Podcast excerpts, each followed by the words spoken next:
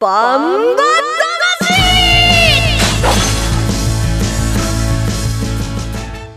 ジャガバンバ魂。この番組はバンエイト価値の提供でお送りします。こんにちは杉山悦子です。ここからの30分ジャガバンバ魂にお付き合いください。バンバ魂は世界に一つだけの競馬唯一帯広競馬場で開催されている万栄競馬の楽しさをお伝えする番組です。もちろん今週も、えー、馬券的中のお話もしていきたいと思いますが、えー、まずはですね、えー、番組の冒頭からなんですけれどもとても悲しいニュースが入ってきました。えー、地方競馬公式最多連勝記録。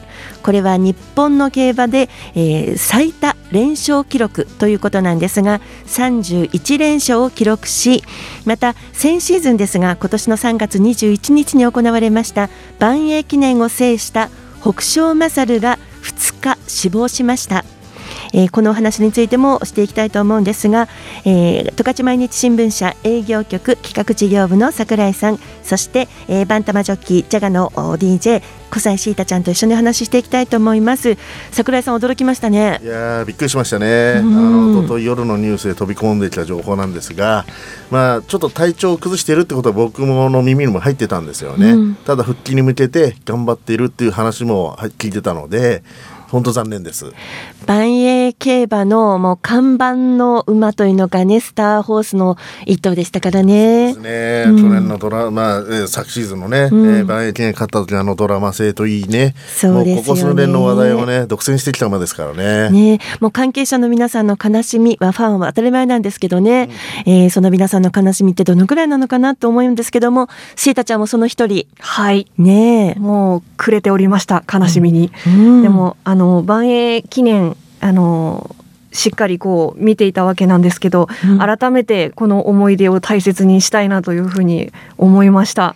ね、あの3月21日お二人は帯広競馬場でまさにあのドラマを間近に見たところですからね。そうですね。そうですね。あのパドックのねきらびやかな馬体ね、うん、あの雄大で1200キロ近くあるね、1200もうでかいあのでかいのになんか柔軟なね、あの馬体が忘れられないですよね。あれから2ヶ月ちょっとですよね。あの夢の舞台からあっという間という感じでしたよね。ね年齢ね11歳なんだけどもまだまだ若々しいし、うん、えー、今年のね、まあ、今季か今季の万円記念出てきてもね当然勝負になると思っていたので。うんうん、本当残念としか言いようがないですね。そうですね。えー、今週のバンバ魂は北勝マサルの活躍についても触れていきたいと思います。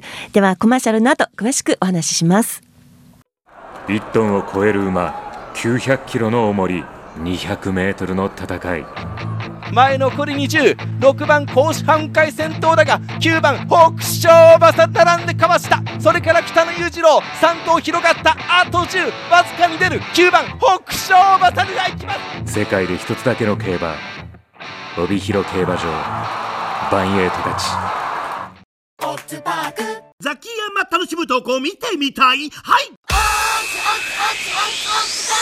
競馬競輪オートレースいつでもどこでも楽しめる。スマホあるなら始めなきゃ。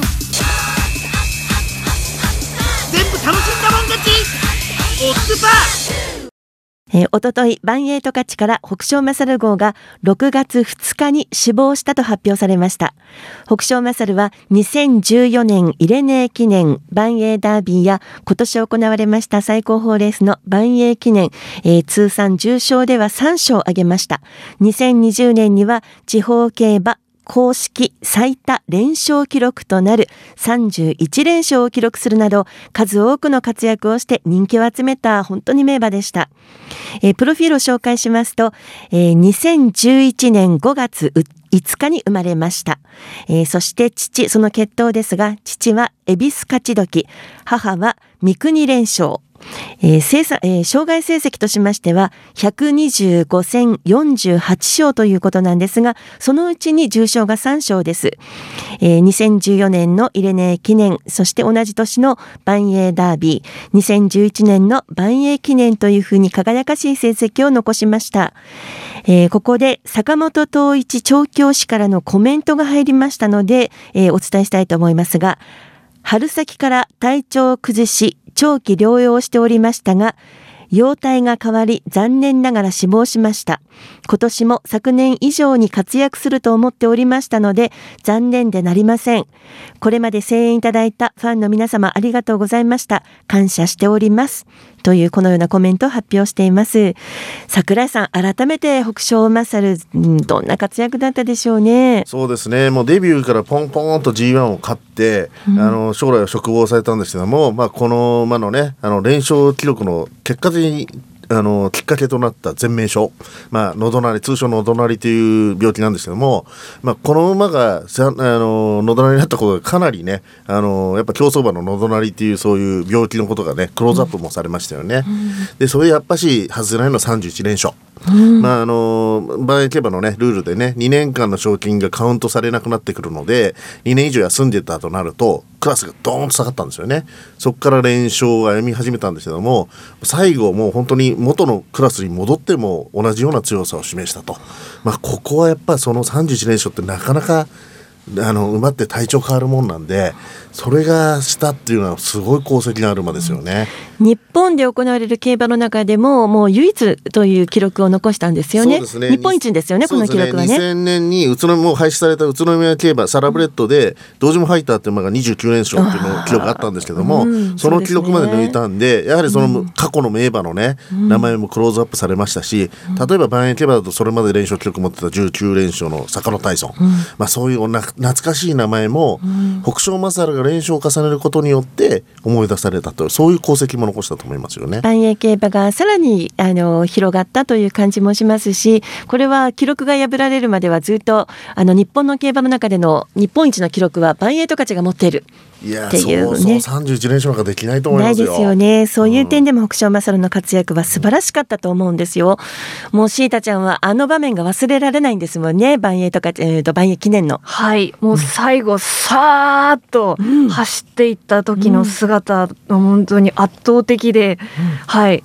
あの優勝した時にあの安倍ジョッキーがインタビューを受けてる時に後ろであのこうシャンと立っててかっこよかったなっていう姿も覚えてます。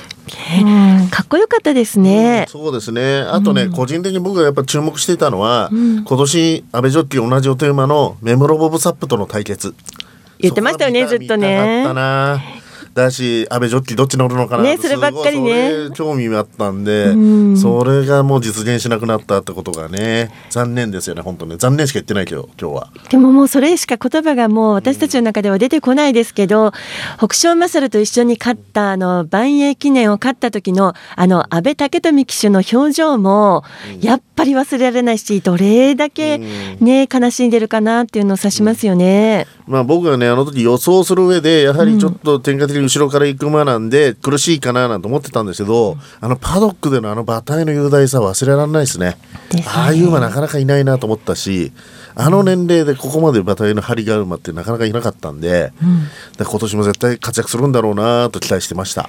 万栄競馬を日本一の記録に導いてくれたっていうところが本当最高の活躍をしたんですけれどももしーたちゃんも忘れられないあの万栄記念のあの様子をもう一回思い出してみましょうかね。えー、今年の3月21日に行われました、先シーズンになりますけれども、シーズンの最高峰レース、万栄記念を聞いてみましょう。農林水産大臣商店第53回万栄記念スタートしました。さあ、1000キロ引く10頭、第一障害に向かいます。3番ミノルシャープ上がってきました。先行して1障害、登って登って下ります。並んで目白剛力その後戦国エースそして甲子半回よりの心引退です。そして北勝勝も降りています。最後に総訓ボーイ1障害降りて全馬第1障害降りています。早くも2度3度刻んでいます10頭。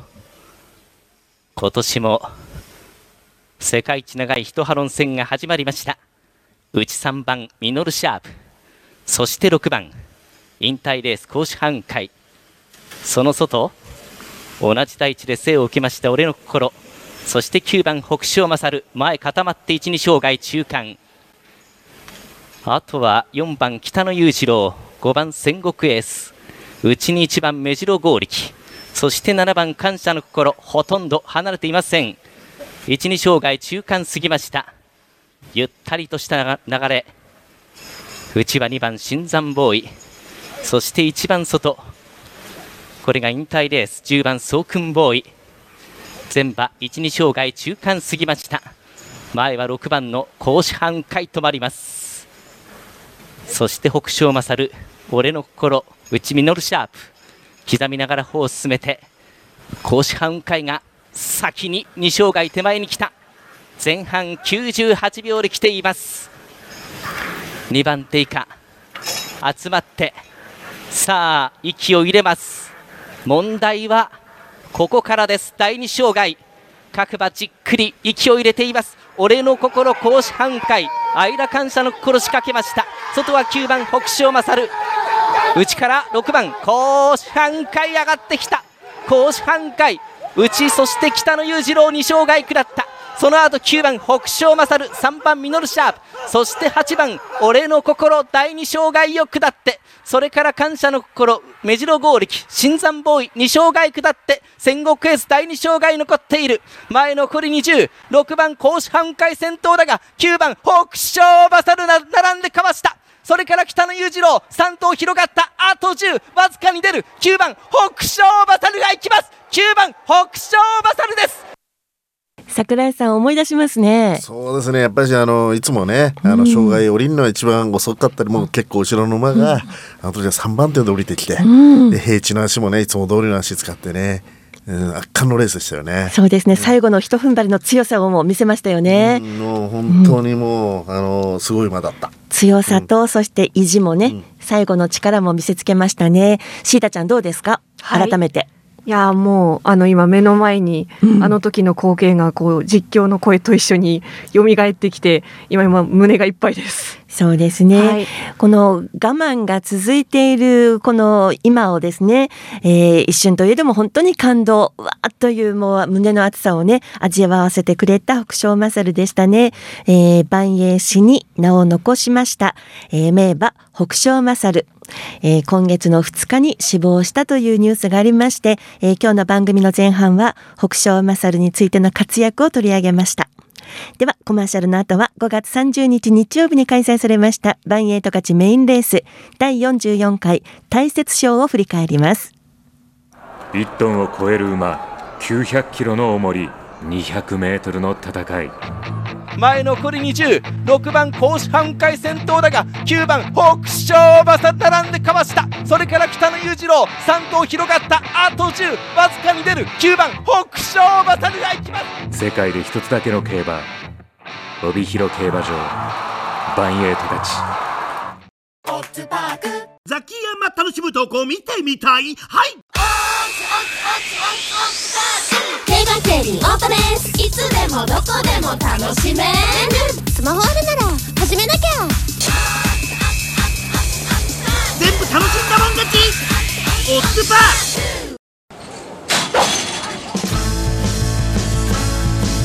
バンバえー、それでは5月30日日曜日のバンエイト勝ちメインレース第44回大雪賞を振り返りたいと思います。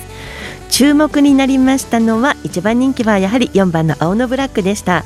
そして6番ミノルシャープ1番インビクタというふうに、えー、この3頭が人気を集めましたがどうだったんでしょうかね。それでは第44回大雪賞の実況をお聞きください。帯広メイン10レースは HBC 杯第44回大雪賞オープン A1 混合の一戦。8頭が飛び出しています。横並びで各馬1紹介上って全馬降りました。下って1番インビクタ先行します。まだ止まりません。並んでくる3番アーモンド君臣。2番コマさんエース。その後に4番青のブラック。12障害中間。あと5番コマさんブラック。6番ミノルシャープ。外は8番松風雲海。7番甲子ハレガシー縦長前は間もなく2障害手前。内の3頭一旦刻みました。また方を進めて1番インビクタそしてアーモンド君進2障害手前です。前半42秒で来ています。1番インビクタが仕掛けました。さあ2番手以降集まって駒さんエースがいった。そして3番アーモンドグッシン仕掛けた。この間に1番のインビクタ先頭で2障害下った。そして3番アーモンド軍神2番手で降りていった。あとは8番松風雲海。そして駒3ブラックミノルシャープ。4番青のブラック駒3エース。1段先頭1番インビクタニ。一気に3番アーモンド軍神。並んでかわして残り30メーター切りました。あとは8番松風雲海上がってきた。そしてミノルシャープ。その後駒3ブラック。青のブラックはまだ56番手。前残り10を切って。3番アーモンド軍神が行きます。アーモンド軍神1着。8番松風雲海2着。3番手は6番ミノルシャープ。です。という結果になりました。桜井さんこのレースはどう見ましたか？そうですね。アーモンド軍師ね2走前3走前あたりがかなり立て直してきて、うん、で今回障害やっぱりスムーズに降りれたのが最大の勝因でしょうね。うん、声はあんまり明るくないんですけどね。はい、やはり、まあ、注目？あの 青のブラック、青のブラックが7着ですか。これやっぱり、ね、トップハンデっていうのも影響もあったんですけども、うん、やはりレースの流れ自体結構速くて、えーまあ、ちょっとねあのやっぱりハンデの影響もあっていつもみたいに前に行けなかった。うん、そこが敗因ですよね。そうですか。はい、結果も言ってましたけど、まあ改めて、はい、だって沈んでるんだもん。うん、では着順3着までですね、えー、1着3番アーモンド軍神。2着8番松風雲海。3着6番ミノルシャープという結果で今櫻井さんが言いましたように青のブラックは一番人気だったんですけれども結果は7着ということになりました。配当です。単勝3番750円。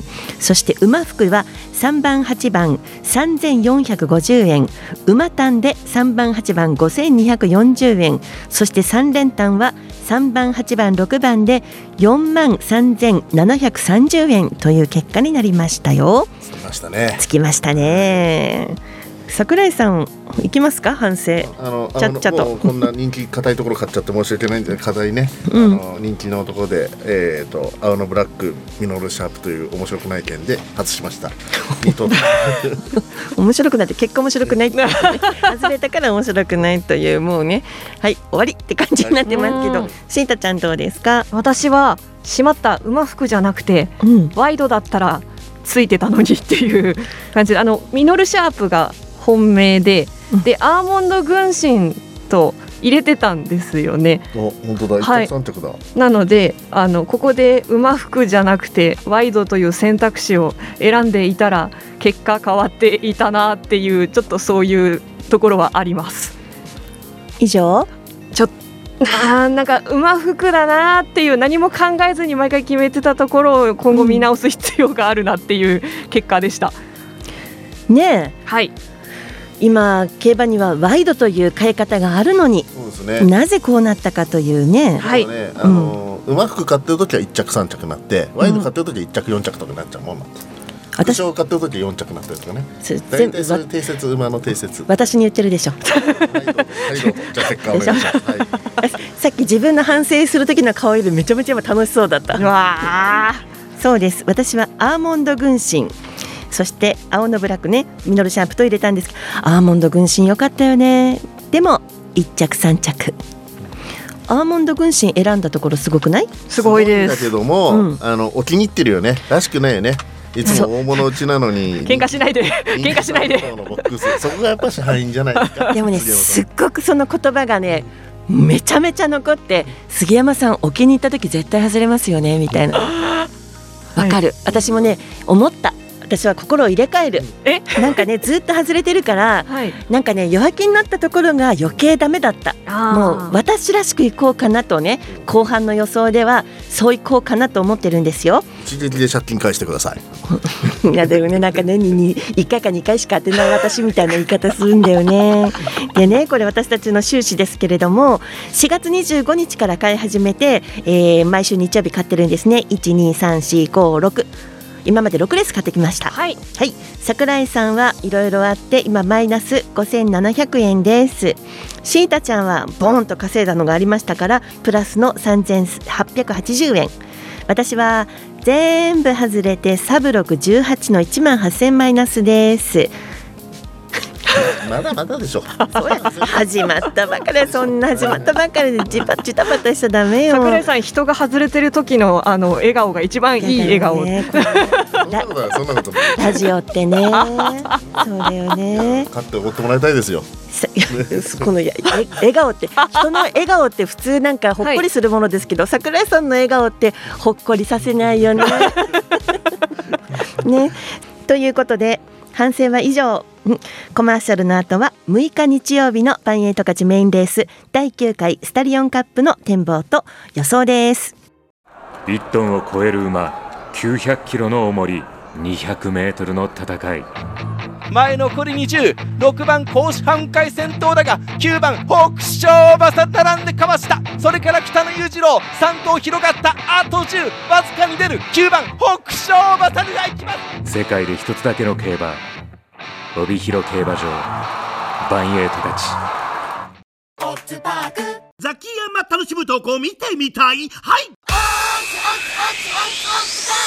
競馬競輪オートレースいつでもどこでも楽しめるスマホあるなら始めなきゃ全部楽しんだもん勝ちオッズパ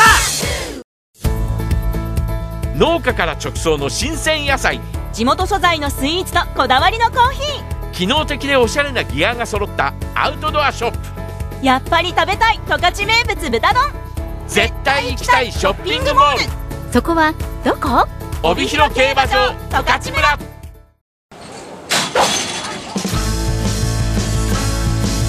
バンえーそれでは6日日曜日、えー午後8時10分発送の第9回スタリオンカップの出走馬紹介していきます、えー1枠1番目白剛力西健一2枠2番雲海大将渡来心3枠3番ゴールデン風神藤野俊一。4枠4番北野裕次郎菊池和樹。5枠5番新鋭ボブ藤本匠。6枠6番ミノル新山金田力。7枠7番メムロボブサップ阿部武富。7枠8番 J コマンダー西翔太。8枠9番戦国エース長澤浩太。8枠10番坂野ダイヤ船山クランド。というふうに桜井さんフルゲートですね。そうですね。10頭揃いました、まあ、昨年度の3歳以上の、えー部門のリーディングサイヤーのランキング上位5頭はい。の3区が各2頭ずつ賞金習得上位から選ばれた、まあ、ちょっとちょっとした企画レースですよね。そうですね、はい、でまあ注目はねこれやはり八冠馬メモロボブサップ。まあ毎回毎回人気になるし強い馬なんですけどもそれともう一つ何よりやはり戦国エース今季初戦ですよね、まあ今残された中では戦国エースは場合の中ではスーパーホースなんで、うん。うん今季初戦どういう走りをするのか。それと3連勝の雲海大賞結構楽しい面白い組み合わせですよね。戦国エースが9歳で一番年上ということになるんですね。一頭ね。うん。はい。ということになりましたけれども私の手元には、えー、十勝毎日新聞掲載のネットバンバ金太郎さんの予想がありますよ、えー、5日土曜日に掲載になりました。ということで、えー、と人気はやっぱりメムロボブサップにぐりぐりついてますね。そして雲海大賞、えーさらに戦国エース北野裕次郎目白剛力というふうに印がついてます。この企画レースについてシータちゃんどうですか？はい、そうですね。あの万栄記念の時に見た名前があのちらちらっとあるのと、そうですね。はい、その中にあのメモロボブサップ君もいるし、えっ、と先日のあの新鋭ボブちゃんもいるし、あ面白い組み合わせだなっていうふうに感じました。先週に撮影あのさっきあの、えーアーモンド軍神が勝ったレースあったんですけども、はい。そことオープン馬が半々に分かれているので、うんうんうんまあまあ違う組み合わせになっていてハンデ差もあって面白いレースだと思います。そういうふうに見たこの桜井さんの予想は？まあここはあえて僕は本命は新エボブ。でまあこれね、うんもちろん弟のメブロボブサップの方がねあの人気にもなるし強いのは分かってるんですけども、今回この640キロと軽量で唯一の牝馬ですよね。うん。うん、であのやっぱあの早い時計、まあ、今回も週中に雨降ったりとかしたんでそれなりのカルババになることが予想されると、まあ、そうなってくると新エボブこの斤量で先手を奪っちゃえば、まあ、この強い馬たちが追っかけてくる前にうん。逃げ切っちゃうんじゃないかなとかそういうふうな考えをしました。これ高一点で、えー、軽半でそしてメムロボブサップのお姉さんという材料がありますけど人気集まると思いますか？いやすあの穴人気にはなると思うんですけども。穴人気の方ですか？うんでもそれなりにやはり今回雲海大賞がね3連勝できて絶好調だし、だからメムロボブサップももちろん人気になるし、まあ、北野裕次郎もね今シーズン安定してますからまあ、それより人気になることはないなと思ってるんですよ。でまあ戦国エースだってねやっぱり実力考えて休み明けでもねあのそれなりの実績ありますから、まあ、5番人気か6番人気ぐらいかなと思ってます。海面はどうですか？えー、とワイド57いってうん。3000円でいきます。ボブボブ。はい、あそうです兄弟か馬券で。いきます。はい。はい。こりゃこりゃ。はい。はい。